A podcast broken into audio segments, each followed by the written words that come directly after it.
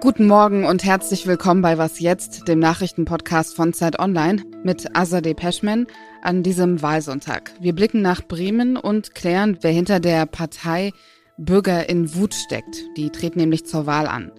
Und es geht um einen alten Bekannten, der ehemalige Botschafter der Ukraine in Deutschland, Andriy Melnik, ist jetzt der ukrainische Botschafter in Brasilien. Ob er die brasilianische Außenpolitik beeinflussen kann, darum geht es gleich. Zuerst aber, wie immer, die Nachrichten. Ich bin Lisa Pausch. Guten Morgen. Der 50-stündige Warnstreik bei der Deutschen Bahn, der eigentlich heute Abend losgehen sollte, wurde abgesagt. Die Deutsche Bahn und die Eisenbahn- und Verkehrsgewerkschaft EVG haben vor dem Arbeitsgericht in Frankfurt einem Vergleich zugestimmt. Trotzdem könnte es in den nächsten Tagen zu Einschränkungen im Zugverkehr kommen. Genaueres will die Deutsche Bahn ab heute Mittag bekannt geben. Der ukrainische Präsident Volodymyr Zelensky ist in Berlin eingetroffen. Das hat er in der Nacht auf Twitter bestätigt. Es ist Zelenskys erster Besuch in Deutschland seit dem russischen Überfall auf die Ukraine.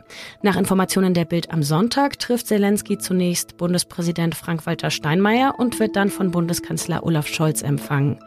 Erst gestern hatte der Bund das bislang größte Rüstungspaket für die Ukraine bestätigt. Am Nachmittag werden Zelensky und Scholz dann in Aachen erwartet. Dort wird Zelensky und dem ukrainischen Volk der Karlspreis für Verdienste um die europäische Einheit verliehen.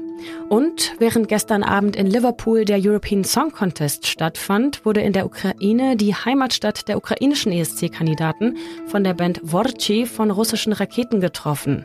Zu Opfern und Schäden gab es zunächst keine Angaben. Sieger des ESC wurde Schweden. Deutschland landete erneut auf dem letzten Platz. Redaktionsschluss für diesen Podcast ist 5 Uhr.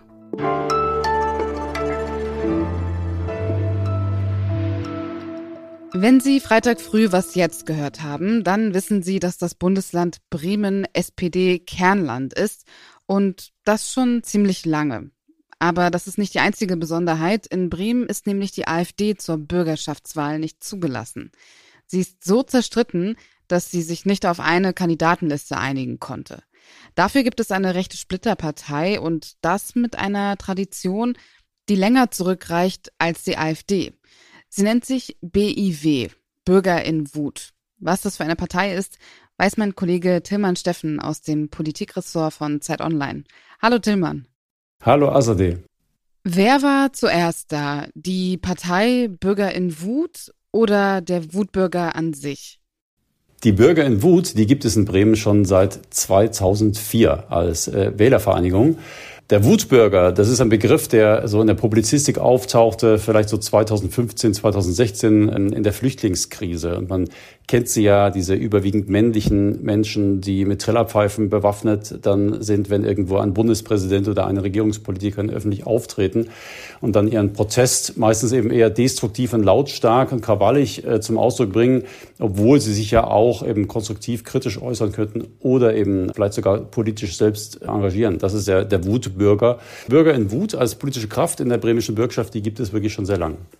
Werden potenzielle AfD-WählerInnen die Bürger in Wut wählen oder unterscheiden sich da die Positionen sehr stark? Also das Bild, was sich mir bietet nach einigen Gesprächen, auch mit Leuten in Bremen und nach, auch, auch aus der Beobachtung der AfD heraus, ist äh, in der Tat, dass man da doch große Überschneidungen hat. Also dass die Bürger in Wut anschlussfähig sind an, an die AfD und überhaupt an rechtspopulistische Inhalte und, und Ansichten.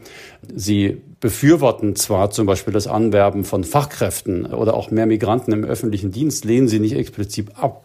Aber sie sind zum Beispiel eben auch gegen ein verpflichtendes Kita-Jahr, gegen sexuelle Vielfalt im Lehrplan an Schulen oder auch gegen das Kopftuch im öffentlichen Dienst.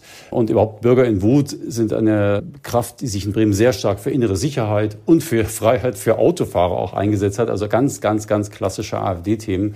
Man ist sich da wirklich sehr nah. Bremen ist ja traditionell eher ein linkes Bundesland. Haben die Bürger in Wut überhaupt eine reelle Chance, nach der Wahl tatsächlich eine Fraktion bilden zu können? Bremen ist SPD regiert seit dem Zweiten Weltkrieg, das muss man sagen. Dass Bürger in Wut dort tatsächlich in Fraktionsstärke nach der Wahl auftreten könnten, hat einfach damit zu tun, dass sie ein Wahlkampfbündnis gebildet haben mit einer neuen Partei in Deutschland, dem Bündnis Deutschland. Das ist eine, eine Partei, die sich aus verschiedenen konservativen, christlich-konservativen Gruppen und auch aus äh, Ausgetretenen aus der AfD gebildet hat, jüngst im März sich in Berlin gründete und jetzt in Bremen quasi ja durchmarschieren will. Man wird nach der Wahl fusionieren und die neue Fraktion wird dann eben Bündnis Deutschland heißen. Und es ist so, Bündnis Deutschland ist relativ gut organisiert und sie haben relativ viel Spenden und unterstützen die Bremer Bürger in Wut sehr stark, sodass das so eine Art Win-Win-Situation ist und da eine neue äh, rechtskonservative Kraft entsteht, die eben rechtspopulistisch auftreten wird. Und darüber werden wir sicherlich weiter berichten. Den kompletten Text von Tillmann Steffen, den verlinken wir hier in den Show Notes. Danke dir, Tillmann. Sehr gerne.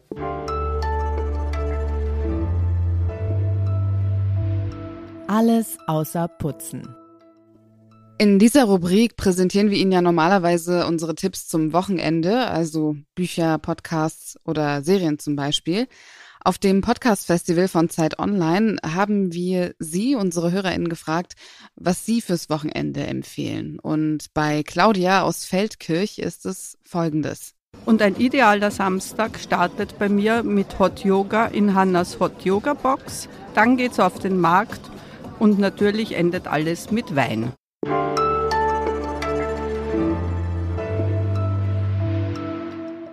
Andrei Melnik war mit seinen Aussagen der wohl streitfreudigste und vielleicht auch der umstrittenste ukrainische Botschafter in Deutschland.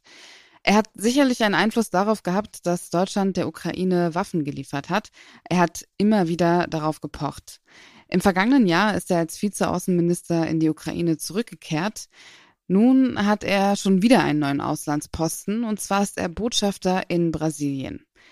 Ob er den neuen außenpolitischen Kurs unter dem brasilianischen Präsidenten Lula da Silva beeinflussen kann, weiß mein Kollege Victor Lacombe. Hallo Victor. Hallo Azadeh.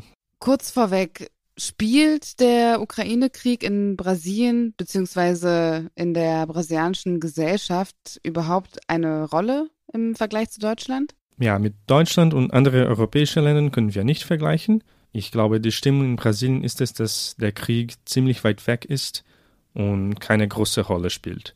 Das können wir beweisen zum Beispiel, weil während die Wahlen zwischen Lula und Bolsonaro letzte Oktober der Krieg in der Ukraine gar kein Thema war.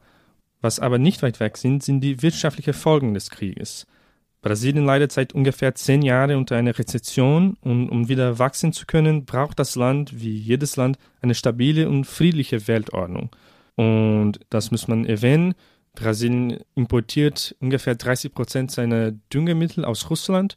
Und für ein Land, der so abhängig von Agrarexporten ist, kann Brasilien auf diese Düngemittel nicht verzichten. Und diese Beziehung, diese wirtschaftliche Beziehung prägt die internationale Beziehung zwischen Russland und Brasilien.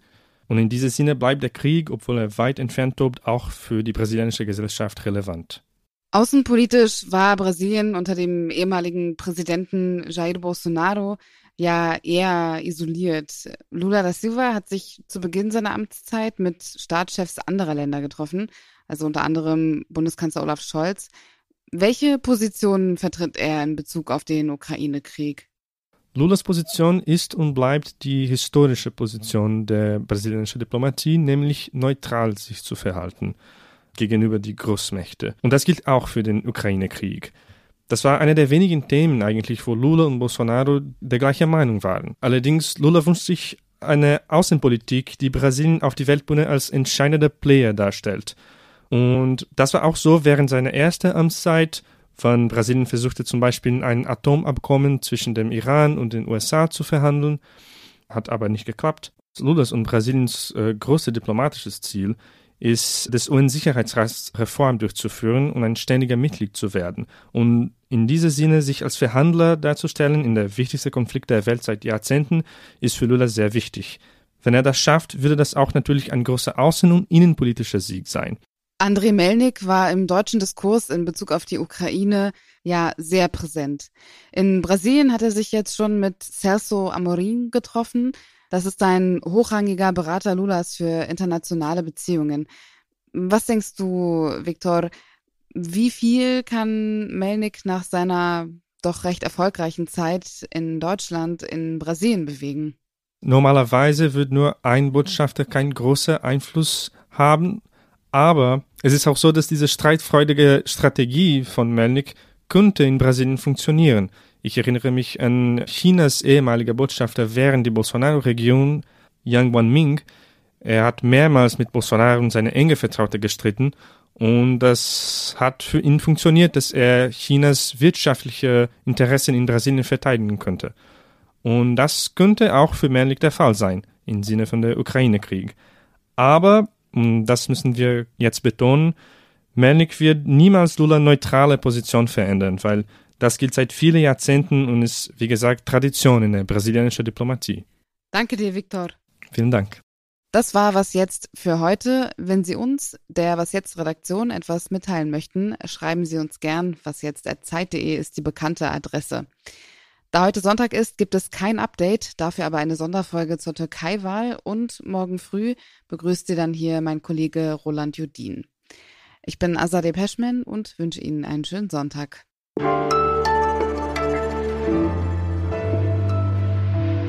Einmal musste ich neu ansetzen oder zweimal. Ich glaube, die letzte Antwort war ein bisschen lang.